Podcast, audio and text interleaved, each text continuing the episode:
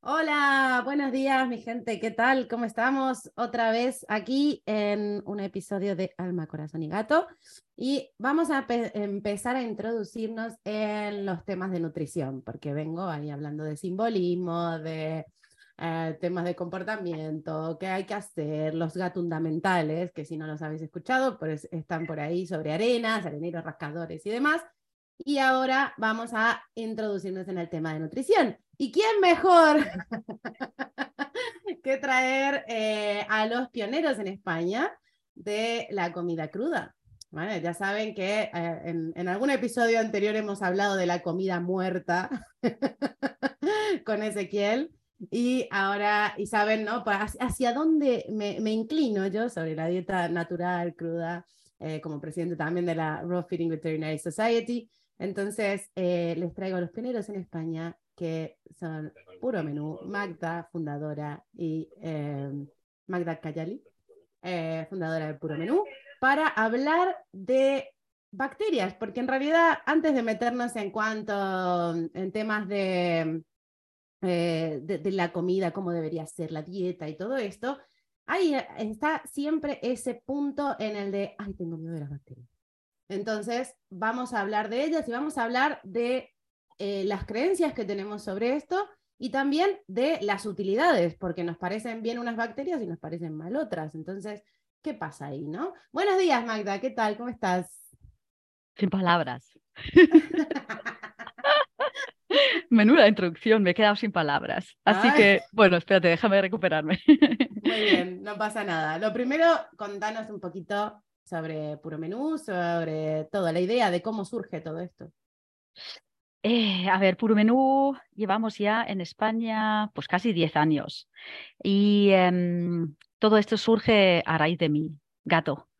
Y a lo mejor por eso también nos conocemos, porque somos grandes fans de gatos. Yo también tengo un perro, pero realmente Puro Menú eh, nació por mi gata Yani.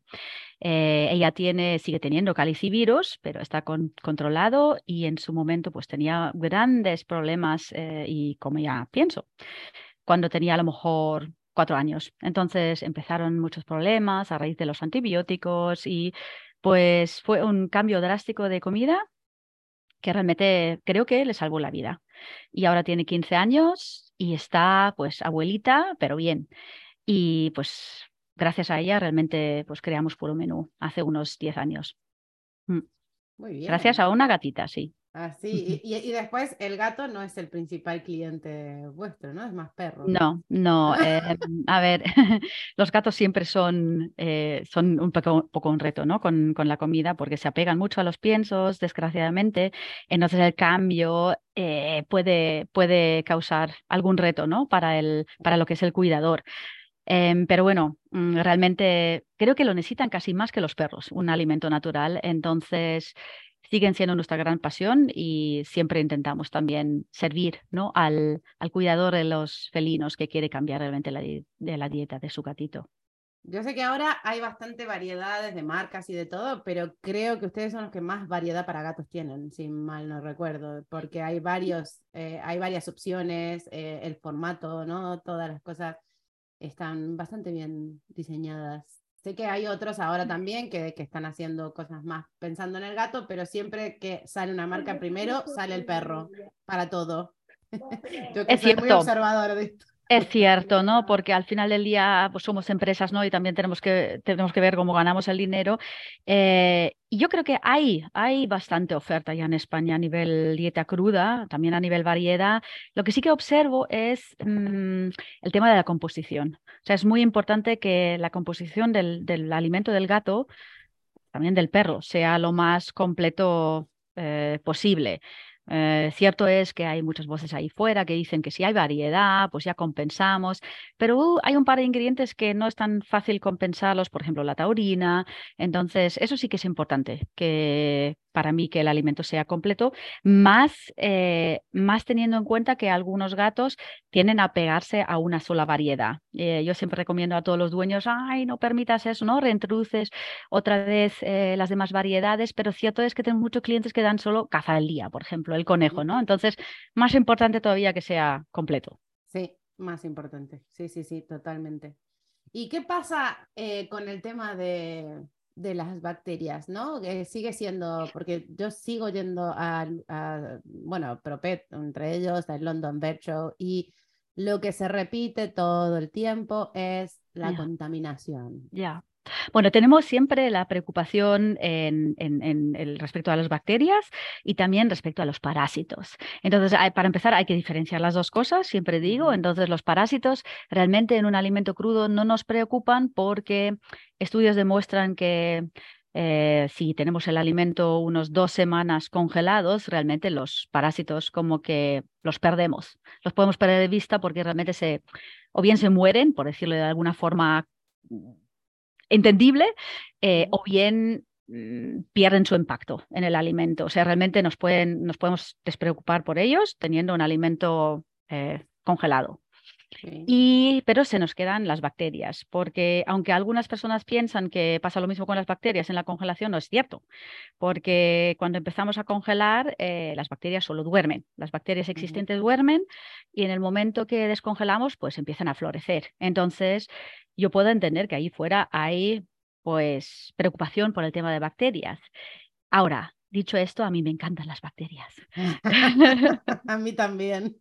me encantan, ¿sabes? Entonces, para hablar de bacterias no es muy, digamos, científico hablar de buenos y malos, pero bueno, para ahora hablamos de buenos y malos, ¿no? Porque hay algunos que seguro que los sabemos todos, hay los, los típicos que llamamos buenos, que son, por ejemplo, los probióticos, y luego hay los malos, eh, que pensamos, por ejemplo, en la salmonela, ¿no? Que nos asusta un montón.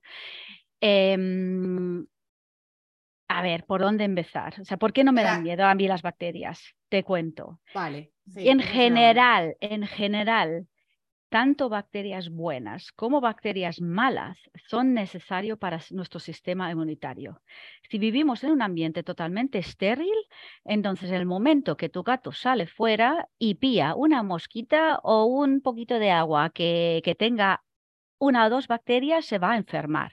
Entonces necesitamos tanto los buenos como los malos, ¿vale? Para... la competencia. Eso es, eso es, entre los dos. Y, em, y eso, eso hay, hay ya como estudios que muestran sobre los productos de limpieza también, que estamos constantemente desinfectando, desinfectando, desinfectando, lo que creamos es un espacio que, donde el que sobrevive coloniza, en vez de generar competencia y eh, menos recursos que hace que entre ellas se limiten y, y, se mantengan las buenas. Claro, cuanto más buenas haya, mejor, claro, o más diversidad. Entonces, un, el único alimento realmente que permita que haya esa competencia es un alimento en crudo, porque la cocción eh, lo destruye todo, los buenos y los malos. Eh, y desde luego el, el, pienso, que es, vamos, mm, teóricamente estéril después de su producción, luego ya ocurren cosas que al aire, que bueno, que, tampoco quiero profundizar ahora ahí, pero bueno, eh, después de la producción se supone que es estéril.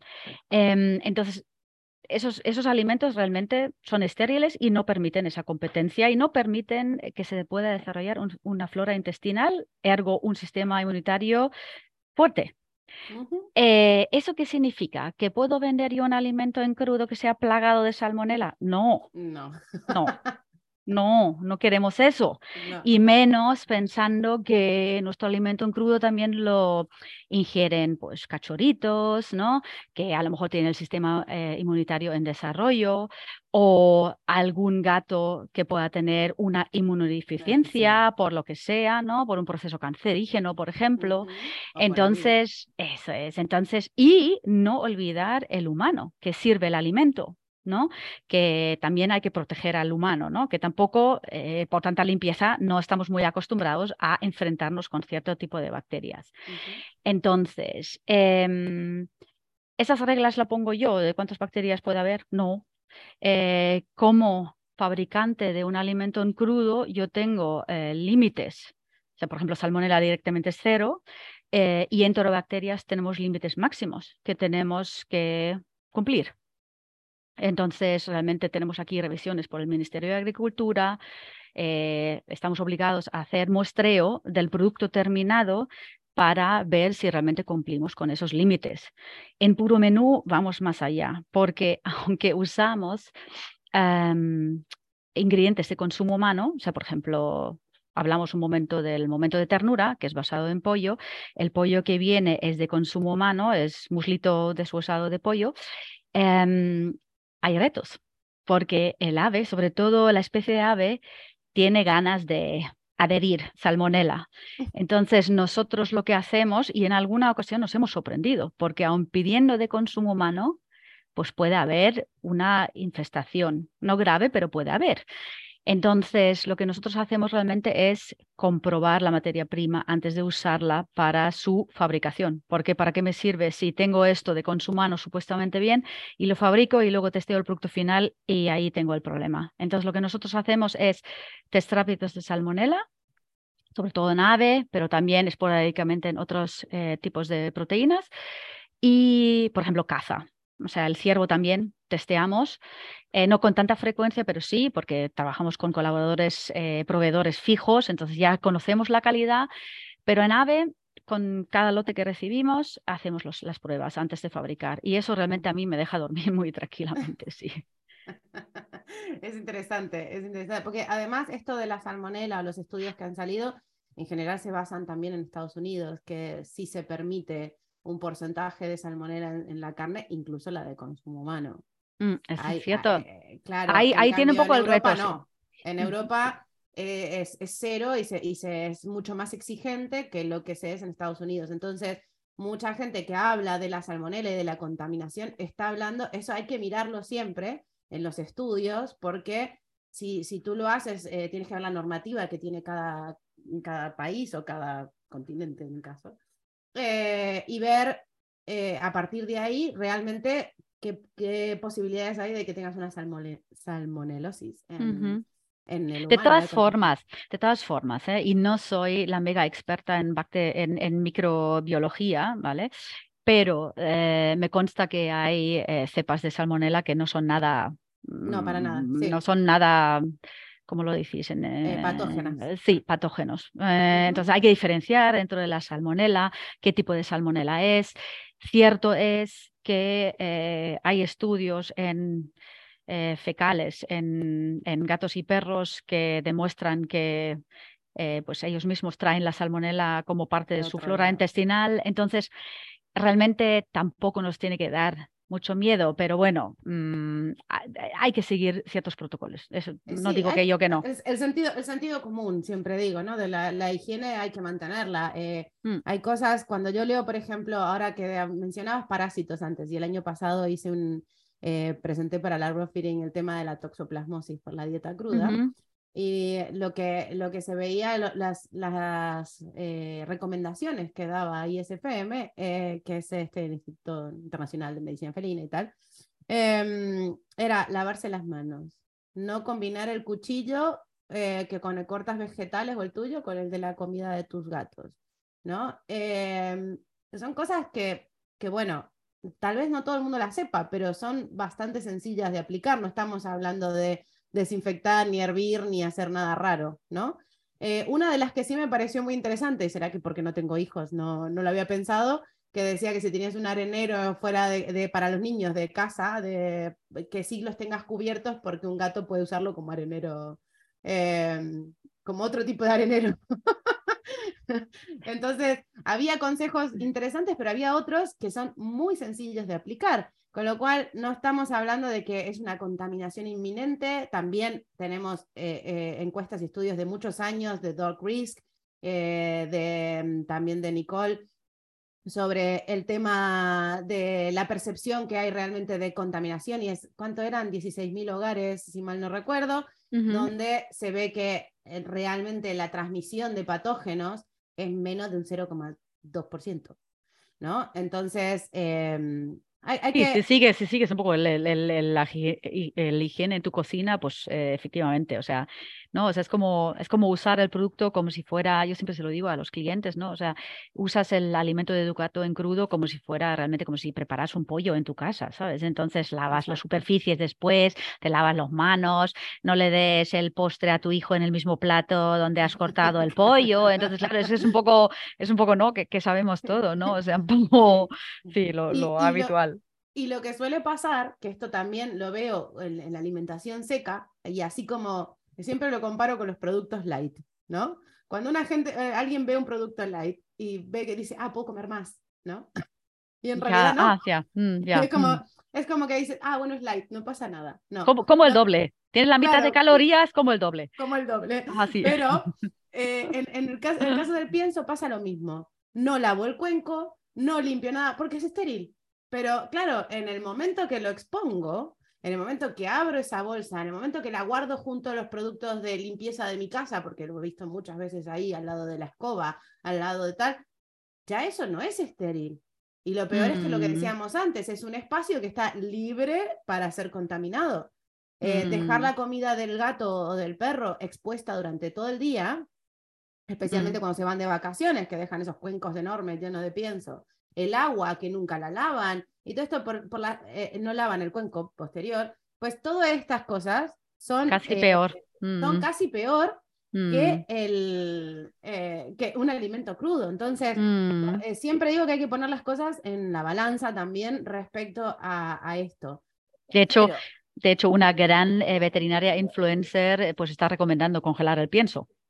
¿Sabes? Una vez que lo compras y si abres la, la, el la, bolsa, pues realmente lo que ella recomienda es envasarlo en, en envases más pequeños y congelarlo, porque realmente si no, primero se enrancia y luego pues estar ahí todo el rato al aire, pues obviamente atrae un sinfín de bacterias.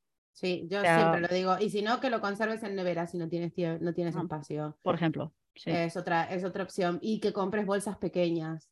Mm, eso, eso es.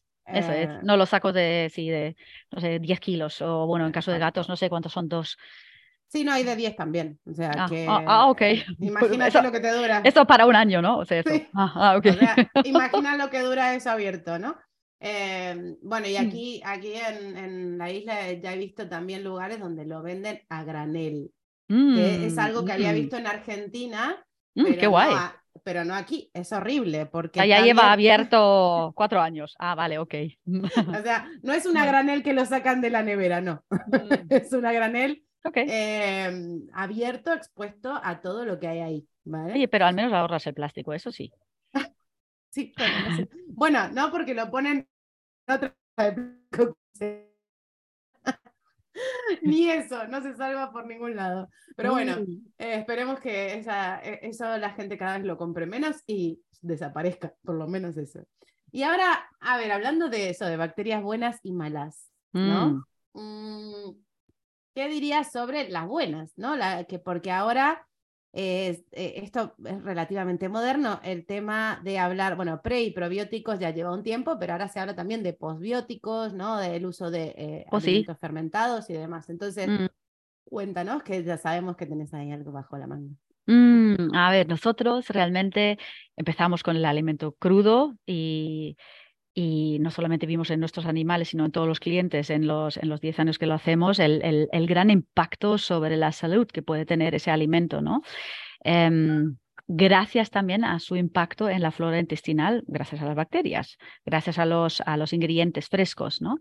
Y, em, pero hemos querido desde hace un tiempo ya dar un paso más, porque realmente cuando nuestros animales comen en su hábitat natural, no suelen comer en un cuenco, eh, no solamente comen la parte de carne, de músculo y las vísceras, ¿no? Eh, sino también comen pues los pieles, los intestinos, ¿no? O sea, imagínate un gato que mejor que tú saberlo, ¿no? O sea, yo he visto a mi gata pues tragarse un, ratoncito entero, pero con, con, las tripas y todo dentro, ¿no? Entonces, eh, ahí hay un aporte nutritivo que aunque nosotros hagamos una dieta cruda, nunca lo podemos replicar. Ah, por ejemplo, en el caso del perro, no sé si alguien escucha escuchando de los perros, o sea, ellos comen su presa pues eh, en, el suelo, o sea, lo van tirando entre, entre otros perros, ¿no? Y lo arrastran por los suelos, se quedan ahí tirados, se lo comen al cabo de tres días ya medio fermentado porque se inician procesos de fermentación, ¿no? Y el propio eh, contenido de los intestinos son realmente es, fermento. O sea, porque lo que hay ahí pues es, es, em, es fibra, son otro tipo de ingredientes que pues realmente se digieren mediante procesos de fermentación.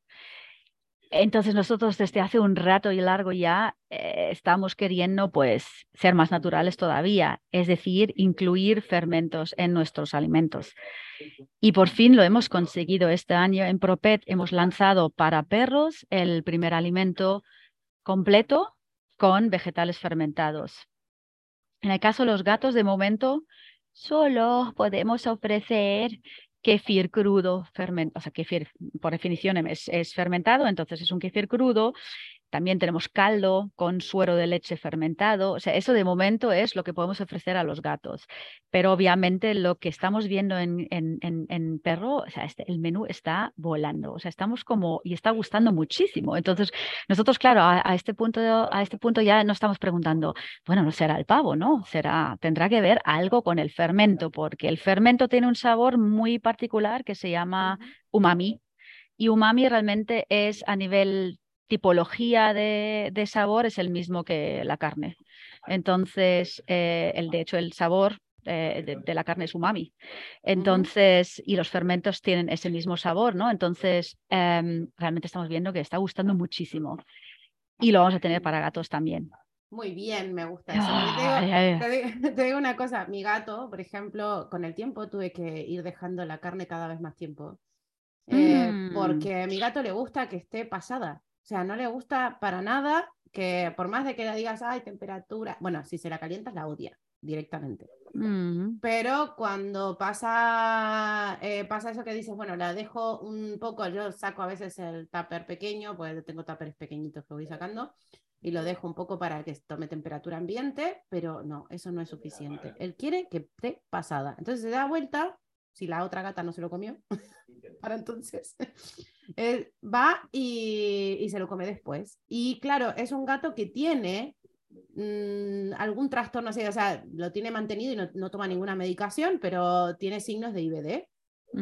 Y sin embargo, es un gato que sabe, o sea, que cuando necesita, se, no te va a tomar siempre kefir ni yogur ni nada de eso, pero cuando necesita, le gusta comer cosas fermentadas. Fíjate. A veces le pongo chucrú también. Qué sabio. Y, sí, y él sabe cuando lo necesita. Yo si se lo quiero imponer, no hay forma. Él sabe que, que cuando tiene así dificultades o lo que sea, tengo, tengo como tres remedios naturales que sea para, dónde tirar.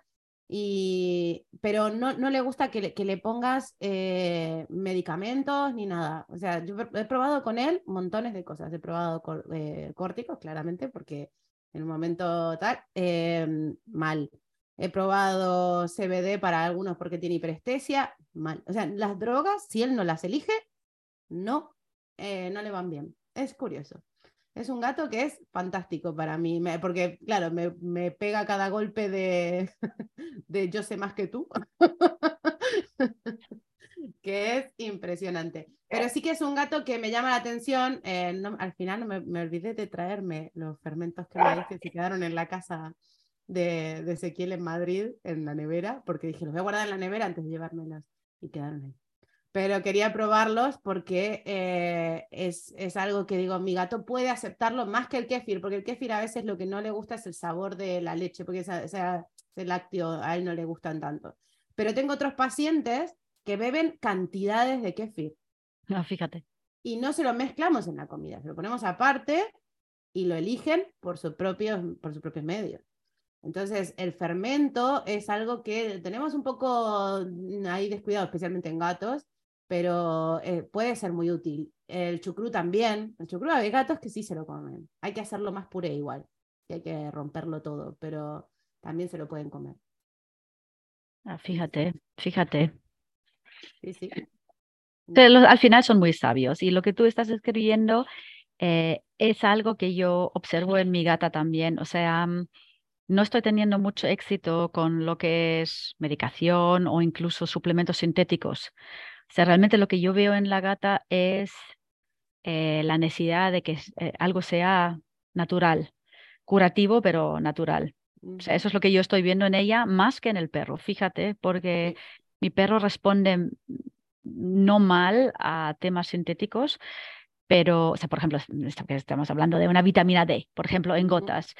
Pero en el caso de mi gato, mm, en mi gata, pues veo que, que, cuanto más natural, eh, mejor. Eso es lo que realmente estoy observando yo también. Sí, y una de las cosas que noto, que también los fermentos ayudan mucho, los gatos, yo siempre digo que son como inflamatorios. Mm. Ellos se inflaman, primero se inflaman. O sea, eh, antes, por ejemplo, para una insuficiencia renal, antes de que pase a, una enfermedad renal, que sería un término más apropiado que insuficiencia, em, primero hay una inflamación. Como de un tipo brote de algo, ¿no? Claro, eh, y de por sí, por ejemplo, una de las cosas que se ha descubierto recientemente con respecto, por ejemplo, a los parásitos como la toxoplasmosis, es que lo que hace que el gato sea el huésped definitivo es en exceso de omega 6 por esa falta de la enzima que les produce para producir ácido araquidónico. Entonces, esto hace que ellos tengan exceso de omega 6 en forma natural. Por lo mm, cual es, es mucho más importante para ellos consumir una dieta que contenga o altos niveles de omega 3 o que sea antiinflamatoria de cualquier manera. Mm. Es muy importante eso para ellos, porque si no tienden a ir a la inflamación, siempre. Es, lo primero va a ser una inflamación, después va a haber un desgaste, puede haber otra, otra cosa. Entonces, cuando tienes esa visión, ves que ellos saben cuándo tienen que elegir una cosa u otra. Eso es una de las cosas que, que no deja de sorprenderme eh, lo, empecé entendiendo por qué se usaba tanto corticoide. Así fue como empecé viendo esto. Se usa muchísimo corticoide en, gatos. Eh, en gatos, sí, en Argentina ni hablar. Eh, y es una cuestión que siempre se ataja primero la inflamación y luego vemos el daño que hay detrás. Así que en ese, en ese sentido, pero bueno, para, que, para aquellos que no que no entiendan mucho de, fermentos, porque también hay, ahora hay estudios muy interesantes sobre, eh, sobre la variedad de la microbiota que te puede también determinar qué tipo de parásitos puedes llegar a tener. Esto en humanos se está empezando a ver, son súper interesantes.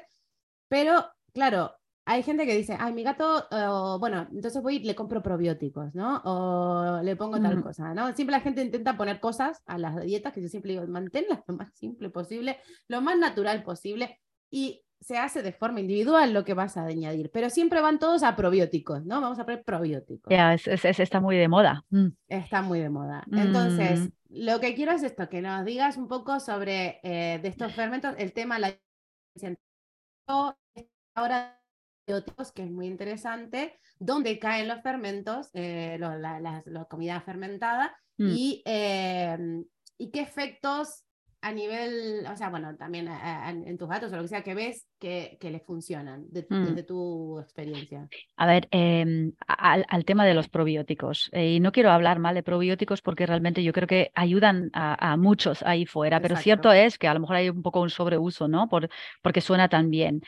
El tema de los probióticos... Em, eh, eh, principalmente es un producto mm, pues, elaborado ¿no? en, algún laboratorio y em, a lo mejor las bacterias que, que, se usan para estos probióticos, para empezar, nunca han competido, para empezar. O sea, realmente es algo generado. O sea, no, no han estado expuestos a alguna pelea contra otro tipo de bacterias. O sea, ¿no? Eh, eh, eso para empezar. Luego, no dejan de ser no dejan de ser alguna selección. O sea, por eso hay tantos miles de productos de, probióticos y realmente lo usas un poco al, ¿no? Al, al, estimar, ¿no? O sea, uh, a lo mejor este, ¿no? Y si no este, pues a lo mejor el otro, ¿no? O sea, no mm, es, no es fácil encontrar el probiótico para el gato, ¿vale? o, la variedad de probióticos para este gato, ¿no? eso no es fácil. Luego, hay retos, ¿no? Porque eh, aunque se aconseja no dar los probióticos junto con la comida, sino en, en, medio de las comidas para que no haya, no haya mucha acidez estomacal, pues realmente hay muchas dudas de que aunque tú proporcionas un montón, no sabemos realmente cuánto llegan al intestino, ¿no? Eso es como, pues a lo mejor algunos, ¿no? ¿no? Y em, porque claro, la acidez estomacal pues, pues, pues los mata, ¿no? En el camino. Y luego, una vez que llegan, ojalá, pues realmente tampoco sabemos qué muy bien qué efecto duradero tienen. Realmente asumimos que no tiene mucho efecto duradero, que lo tienes que dar todo el rato, ¿no? Eh, entonces volvemos a lo de antes. Eh, oye, que mejor realmente ayudarle a la flora intestinal en general a auto, autogestionarse, ¿no? O sea, entonces ahí hablamos de prebióticos, ¿vale? Eh, pero también podemos hablar de, de un, digamos, de un compuesto un poco más completo, ¿no? Que no aporta solamente esos probióticos artificiales, y ahí empezamos a hablar de los fermentos, ¿no? Entonces, vamos a hablar un momento qué, qué es, un, qué es un fermento, porque fíjate, cuando yo empecé a, interesarme por el tema, me, sonó como súper difícil, eh, no, entendía yo muy bien lo que es, cómo se hace esto, y luego cuando pues pasé por una formación, yo pensé, pero bueno, es que lo podemos hacer todos, tío, que, no es nada difícil, o sea, Dios mío, os invito a probarlo, y, y la naturaleza es fabulosa porque lo hace todo solo, ¿no? Entonces, eh, realmente, ¿qué es, un, ¿qué es un, por ejemplo, hablamos de una zanahoria, ¿no? Una zanahoria fermentada, ¿cómo, ¿cómo se genera, ¿no? Es así de sencillo, o sea, obviamente hay dos, dos tipos de fermentación. Está la que trabaja con culturas de, de, de, iniciación de fermentación, es decir, mm, tú mezclas la zanahoria con un líquido, ¿no? Donde hay muchas bacterias y que arrancan el proceso de fermentación. O tú haces una fermentación salvaje, llamamos, lo llamamos así, eh, como lo hacemos en puro menú, que sinceramente a mí me interesa más, es cuando las propias bacterias que están en esa zanahoria, ¿vale? Eh, le quitas realmente el oxígeno, añades sal para generar algún ambiente determinado, tampoco vamos a entrar ahora demasiado en, detalle, y lo que empiezan a hacer las propias bacterias eh, de esa zanahoria es convertir los hidratos de carbono de esa zanahoria en ácido láctico y ese ácido láctico genera un ambiente muy favorable para que haya todavía más bacterias de las buenas, de los probióticos. Eso para, para a lo mejor explicarlo de una forma muy sencilla, porque realmente son procesos muy complejos. Em, entonces, ¿qué pasa durante ese proceso? Pues eh, la zanahoria cada vez eh, y el líquido en el que se encuentra ¿no? cada vez es más ácido, es decir, es un pH cada vez más bajo y realmente eso es un ambiente muy interesante porque eso es el lugar en el que las bacterias malas no les gusta estar, pero a las buenas cada vez les mola más y cada vez hay más, ¿no? Entonces esas bacterias cada vez eh, pues eh, convierten más hidratos de carbono y otros ingredientes de la zanahoria en lo que se llama postbióticos, ¿no? O sea, es como, por decirlo de una forma muy coloquial, caca. Caca de, caca de probióticos. o sea, realmente, no, no, no, no, podemos decir eso. O sea, es, pero bueno, el pero producto metabólico, el, para, riendo un rato, pero es el producto metabólico eh, de las bacterias, ¿no? Que, que, generan ellos durante la fermentación. Entonces, ¿qué hay ahí en ese, en ese producto, digamos, el resultado, ¿no? Más vitaminas, o sea, se generan más vitaminas, sobre todo del grupo B y eh, también vitaminas K, por ejemplo. Realmente se generan esas vitaminas que genera nuestra flora intestinal, porque cuando, cuando comemos alguna, algún tipo de fibra o el gato, realmente lo que ocurre en el intestino es ese proceso de fermentación, entonces las bacterias del intestino pues generan vitaminas B y vitaminas K. Y lo que estamos haciendo con la fermentación es trasladar ese proceso del intestino a un vaso con zanahoria. Realmente estamos haciendo eso, ¿no? Entonces, eh, ¿qué más productos hay que se generan? Pero cuando tenemos, cuando tenemos el prebiótico y el postbiótico, esto más para, para aquellos que no, no tienen ni idea de qué estamos hablando. Sí. El pre, digamos, alimenta a las bacterias y el post de alguna manera las refuerza porque les aporta, ¿no? Como para que puedan seguir creciendo, para que sigan estando, ¿no? Que su propio producto metabólico les permite eh, también seguir y manteniéndose más fuertes, ¿no? sí, sí, y sobre todo los postbióticos aportan mucho al, organismo, ¿no? O sea, es como, o sea, al, cuerpo. ¿sabes? O al, sí, a, a, ver, os voy a dar un par de ejemplos. Por ejemplo, ahí estamos hablando de GABA, ácido gamma aminobutírico, ¿vale? Que es un agente contra procesos cancerígenos. Eso, lo, eso es, un tipo de postbiótico. Eh, otro tipo, y lo voy leyendo, ¿eh? porque la verdad que es, es bastante, es complejo ¿eh? lo, que, lo que ocurre ahí.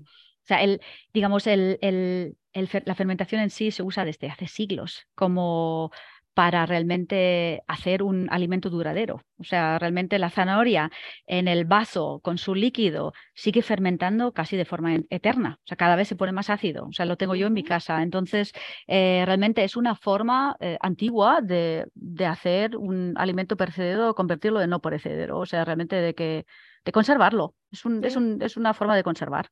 ¿Vale? Y ahora se está descubriendo en los estudios que tiene un sinfín de, de, de, propiedades. y, de, y de beneficios, que si quieres luego hablamos un poco de los beneficios, pero bueno, para mencionaros un par de postbióticos más.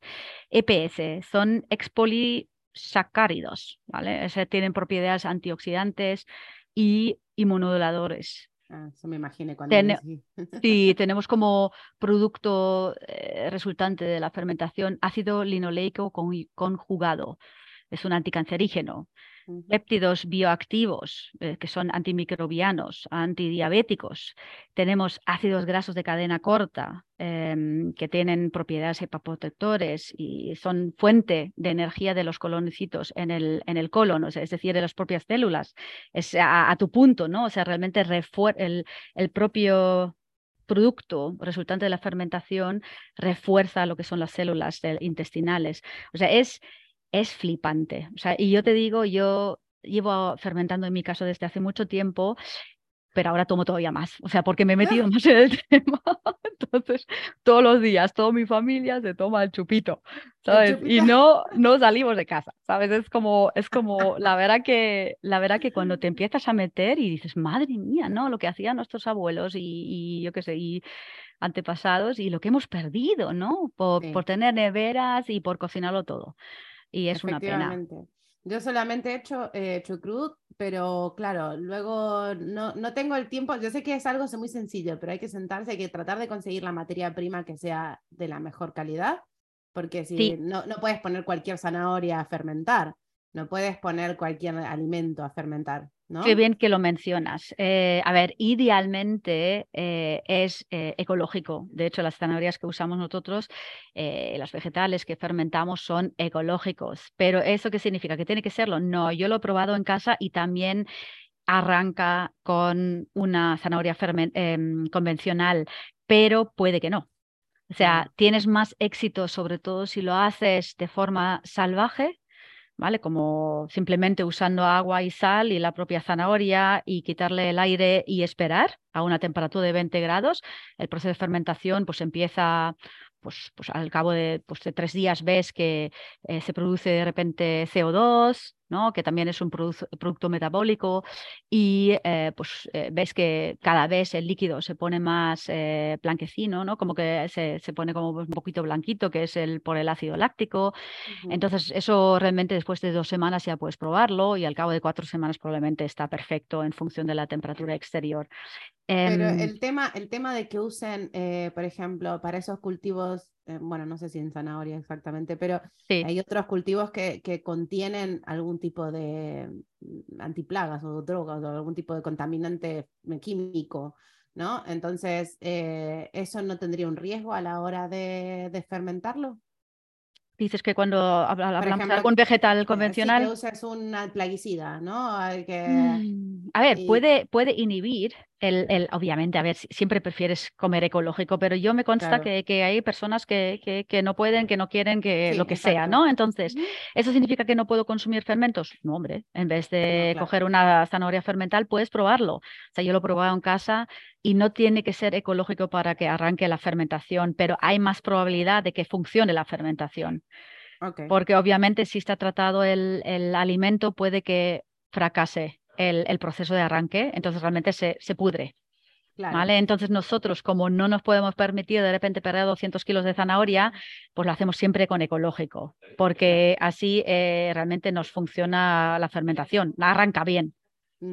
¿Vale? Eh, pero bueno, a lo mejor, mm, pero a lo mejor si lo quieres probar en casa y no tienes ecológico y tal, pues puedes probarlo, igual te funciona. O eh, también se puede, por ejemplo, fermentar con suero de leche fermentado. No es un producto que está muy así eh, disponible en España, pero bueno, hay otras maneras de arrancar una fermentación.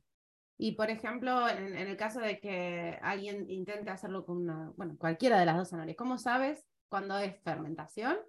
Ah, sí, se te ha podrido, se te ha podrido. El olor es eh. una de ellas, pero bueno, Vamos a, mm, ver, cómo lo ves tú. Normalmente el pH, o sea, nosotros lo usamos el pH para medir, o sea, debajo de 4 ya puedes considerar que el, alimento eh, está fermentando, ¿vale? Cuando lo tenemos normalmente debajo de 4 es, es cuando el producto realmente está, está bien fermentado y lo puedes empezar a usar, ¿vale? Es, es decir, más ácido que lo habitual. O sea, realmente se usa como parámetro del pH. Ok, claro, si está más alto es que puede estar podrido más bien. Sí, efectivamente. Entonces no, no te ha funcionado. O sea, tiene que bajarse el, pH. Ok, es una buena para aquellos que quieran intentarlo en casa. Mm. De todas formas, también se ve, creo que a nivel aspecto, realmente yo no he visto, o sea, no hemos estado en, en, ante un proceso que no haya funcionado. Eh, pero bueno, para describir el proceso que funciona, o sea, tú quieres ver la zanahoria eh, bien, ¿Vale? Obviamente eh, es importante que esté cubierta de líquido, o sea, lo que quieras fermentar tiene que estar sumergido al líquido, ¿no? Entonces tú la ves con su color naranja súper intenso y la ves como flotando en un, en un líquido tipo lechoso. ¿Vale? Entonces, pero lo que no quieres ver es de repente mo encima del, del, de lo que es la zanahoria o incluso eh, cubriendo el, el propio el propio líquido, eso es. Vale, vale, vale. Bueno, eso es interesante para que uno pueda verlo si no tiene medidores de pH o lo que sea, ¿no? En el proceso se crean levaduras, ¿vale? Entonces, eso sí que eh, no afecta a la calidad de la fermentación ni al alimento. Se ve como mm, también bastante blanquecino y a veces lo ves por encima del vegetal, ¿no? Eh, estoy pensando cómo diferenciar eso, ¿no? Para, para decir a una persona que lo quiero probar en casa.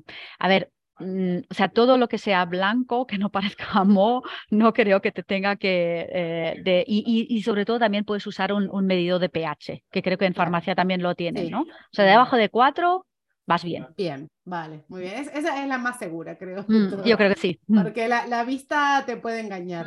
sí, sobre todo si no sabes, sí. Sí. Y, y, por ejemplo, bueno, para, como para ir redondeando el tema, el tema de los beneficios y contraindicaciones, porque seguramente habrá alguna contraindicación de usar fermentos en algún momento. ¡Ah! eh, primero las propiedades, porque las propiedades son muy amplias. A ver, realmente lo quieres usar siempre, ¿vale? Sobre todo, o sea, también en animales con salud, ¿no? Em, hay que saber en, en, qué cantidad lo usas. O sea, yo creo que es, es, clave la cantidad. O sea, nosotros usamos como un, también en, en, humanos, ¿eh? ¿vale? Humanos y también animales. O sea, yo eh, entre un 3 y un 5%, porque tampoco quieres, eh, es como con lo de siempre, con, lo, con, con, lo con todo, ¿no? O sea, no quieres exagerar porque a lo mejor si exageras, pues de repente tu animal se suelta, ¿no? Entonces, de repente hay un shock, ¿no? De, de, de, bacterias. Entonces, mm, entonces, o sea, realmente no quieres sobreaportar nada, ni el agua, ¿no? Entonces, no, nada, entonces nada. Entonces, em, yo, yo diría entre un 3 y un 5% de su plato diario puede ser el tuyo y de tu felino puede ser perfectamente el, el, el, fermento.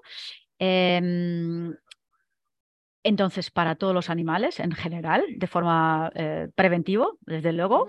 Sí, sí. Em, y luego hay indicaciones en los que puede, eh, tipo eh, cuadros de enfermedades en los que puede ser muy beneficioso. Estamos hablando de diabetes, estamos hablando de IBD, IBS, em, estamos hablando de temas gástricos, o sea, realmente todo lo que afecta al tema gastrointestinal te puede funcionar muy bien el fermento. Sí, a nivel hepático también. sí, es cierto, A nivel eh, inmunomodulador, incluso para problemas urinarios.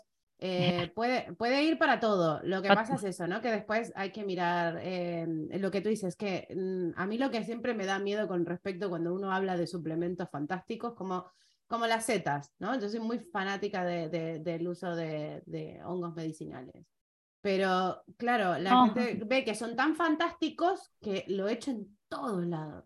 Y no es así. ¿no? Entonces, eso es siempre con un cierto grado de, de conciencia, más porque ahora se vende hongos, por ejemplo, para todo, eh, para todo el mundo, para todas las cosas, ya es un suplemento que casi se mete en la dieta bar de forma continuada y no se trata siempre de estar estimulando el sistema inmune ni de estar haciendo, sino siempre hay que respetar el tema de la medicina individual. Para mí es pues algo muy importante. Y tenemos cosas naturales que encima podemos generar en casa, que no, ¿no? Que, o, podemos ponerla en el alimento diario de forma controlada, tranquilamente, de, forma preventiva, como los fermentos, y em, es algo fácil, o sea, es algo que no, no, tienes que estar ahí comprándote nada sintético. Y mira, con la, gran, la cantidad de animales que estoy viendo yo con deficiencias de vitamina B, especialmente el ácido fólico, estoy viendo muchas deficiencias de ácido fólico.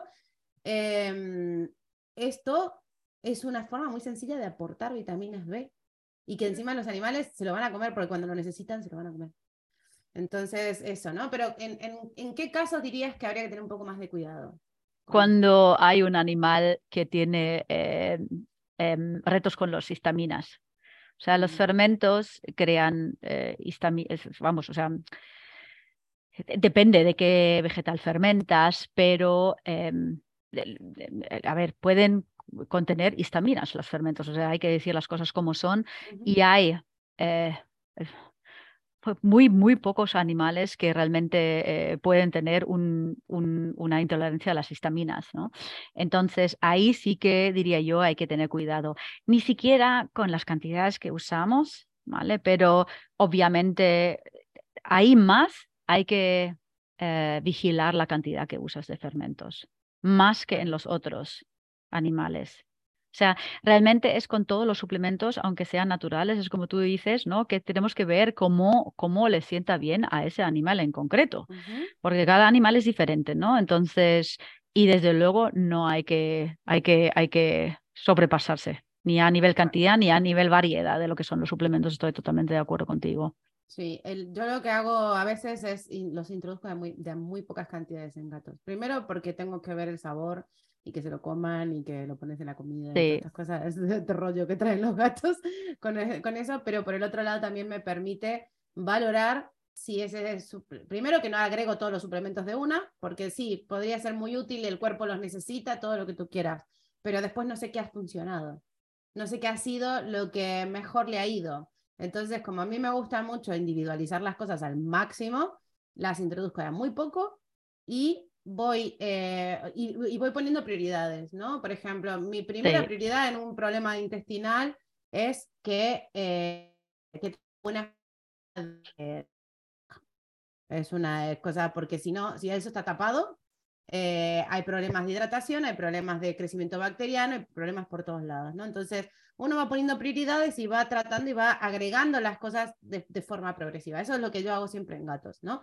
Ahora, Em, el tema de los fermentos, bueno, yo los uso un montón, igual que como decía antes, los, los hongos medicinales y demás, pero eh, sí que lo voy haciendo teniendo en cuenta estas cosas. ¿Cuántas veces igualmente realmente ves alguna intolerancia a la estamina? Porque yo la verdad no la he visto nunca. No, yo tampoco, pero hay, hay que, tú me has preguntado. Sí, sí. pero es para no asustar a la gente. Tú, tú, has preguntado y hay que decirlo. Ah, se me ocurre a lo mejor otro, otro caso, creo que en humanos eh, se está viendo que si toma pues, antidepresivos, ¿no? Entonces, eh, eh, ahí también hay que tener cuidado con los fermentos porque pueden interactuar con la eficacia de los, de los, de los, sí. Entonces, por la, entonces ahí hay que tener un poco de, de, de, cuidado. Ahora hablando de humanos, ¿no? Porque pocos gatos conozco yo que toman antidepresivos, pero bueno, eh, los hay. por sí, ya, mm, eso. Entonces ahí también habría, no, eh, o sea, para que no nos sorprendamos que si luego no funciona la medicación. Claro, efectivamente, esa es muy buena, porque es verdad que no sería la forma ideal, pero eh, mm, a mí sí me, muestran muchos antidepresivos tricíclicos estos para, para mm. usar en, en gatos, para problemas de comportamiento y... Oh. Yo, no los uso, pero es verdad mm. que, que, sí, sí, sí los mm. hay. Entonces es bueno, es bueno En estos casos también, pero sí, esos son los, los dos casos que, que, que puedo. interacción medicamentosa no con otra, no, que conozcas? Yo creo que no, pero bueno. Que después de todo lo estudiado, es el, el, lo único que me he causado es realmente con los antidepresivos. Ah, Bien, bien, bien. Bueno, es fantástico. O sea, bastante, bastante seguro todo. bueno, y entonces decías que tienes el alimento para perros que ya viene con probióticos, no fermentos, vamos a decirlo bien. Sí, sí, sí, lo, lo tenemos ya y bueno, para no entrar en, en, los nombres que damos a nuestros alimentos, que siempre son muy, que tienen su razón, pero que requieren explicación. El alimento completo barra menú, como lo llamamos en, puro menú, eh, se llama Gracias por enseñarme a volar. y, y literalmente está volando, que nos gusta mucho, porque muchos perros comiendo probióticos, bueno, eh, fermentos, bien. Y, em, y lo dicho que tenemos pendiente hacerlo para gatos también. Mm. Vale, muy bien, así me gusta. Ya lo mm. probaré, mi gato te dirá si, si le va bien o no, mm. si, le gusta o no.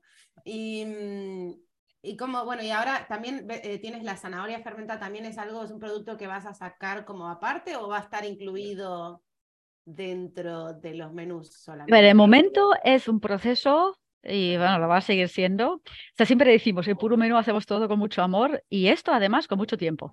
Em, es que es así. Te digo, yo, yo, yo he pensado en cambiar el slogan, ¿eh? Su comida natural hecha con mucho amor y tiempo. Eh, porque la, la, fermentación tarda, o sea, cuatro semanas, ¿no? Y eh, lo estamos haciendo ahora mismo en lotes bien pequeños. Entonces, y todo lo que hacemos lo usamos para los alimentos completos. Entonces, em, lo queremos vender aparte, de momento no, porque lo necesitamos para los alimentos. Mm. Bueno, bueno, muy bien, muy bien. Ya cuando salga el de gato me avisarás. Pero lo, lo fácil es que, que, lo puedes hacer tú en casa, ¿sabes? Es que se puede hacer bien en casa. Lo, lo, que pasa es que uno después es cómodo. Ya, ya lo sé, yo lo sé. No, no, ya lo sé, no tenemos mucho tiempo. Es que es así de, pero, triste. Pero sí, mm. sí, sí, es algo, es algo que tengo pendiente ahí con, para hacer para mí también. Mm. ¿no? por, por, momentos yo he tenido que descansar del fermento por una cuestión de que cuando empecé a hacer un tratamiento de dieta eh, por las cándidas, me prohibieron, por un tiempo me prohibieron todo tipo de fermentos, todo tipo. Mm. Pero luego me lo fueron introduciendo poco a poco otra vez y ya está, nunca más tienes problemas. Lo que pasa es que, claro, pasaba de una alimentación horrorosa, es como, ¿no? Este, este cambio ah, de no cuidarte tanto a una alimentación más cuidada y a partir de ahí, pues eh, ya, ahora sí, ahora los fermentos a mí me hacen muy bien además, ¿no? Por esta, esta cuestión inmunomoduladora que dices. Mira, como entre tú y yo, como estamos sin nadie, ¿sabes? eh, me ayuda un montón para ir al baño. No debería decir esto porque... Es que es así. Es que es así, que tantas como, no, como nadie nos está escuchando, ¿sabes? Puedo decir eso. Ah, qué bueno. Bueno, ha sido, la verdad que creo que ha sido muy completo el día de hoy. Eh, ¿Cómo se llamaba otra vez el producto? Gracias por enseñarme a volar. Por enseñarme a volar. Eh, yo creo que necesitamos otro podcast para, para hablar de, de, cómo, cómo llegamos a esos nombres. Porque tenemos gracias por enseñarme a volar, tenemos gracias por llenarme de vida y tenemos gracias por amarme sin más. O sea, realmente en nuestros menús, aparte que de ser alimentos estrellas, realmente eh, lo creamos en homenaje a nuestros animales y les damos las gracias. Entonces, por eso tienen estos nombres. Y tienen muy buena intención para aquellos que, que crean en las cuestiones energéticas y demás eh, poner la intención de gratitud y demás hace que el alimento sea mejor. Muy bien. También, ya que estamos en este, en este punto ahí para terminar, decirles que siempre hay que pensar que lo que vamos a comer nos va a nutrir. Y el hecho de poner esa intención, ya sea en el plato de nuestro animal o en el nuestro, antes de sentarnos a comer, es, eh, eh, va a hacer que nos siente mejor. Se los dice alguien que ha tenido intolerancia a la quinoa mucho tiempo y fue hacer un trabajo con este, de este tipo y he podido volver a comer Fíjate. Haciendo, sí, porque es una, hay mucha cuestión emocional en todo esto, ¿no? En esta... el, todo el poder que tenemos, todo el poder que tenemos y no sabemos. Mm. Así que eh, con esto los dejamos y muchas gracias, Magda. Muchas gracias por tu tiempo. Encantada. A, ver si hacemos más de nutrición, volvemos con nuestro, podemos hacer acá los episodios de Entre Meninos que todavía me siguen diciendo, he visto este vídeo de no sé qué. Y... Oh, qué bien, qué bien. Además era muy divertido, la verdad que sí. era muy divertido. Así que a ver si volvemos con eso y, nada, muchas gracias. Ok, de nada. Adiós. Hasta luego, chao. Eh, mm, mm, mm. ¿Cómo detengo la grabación?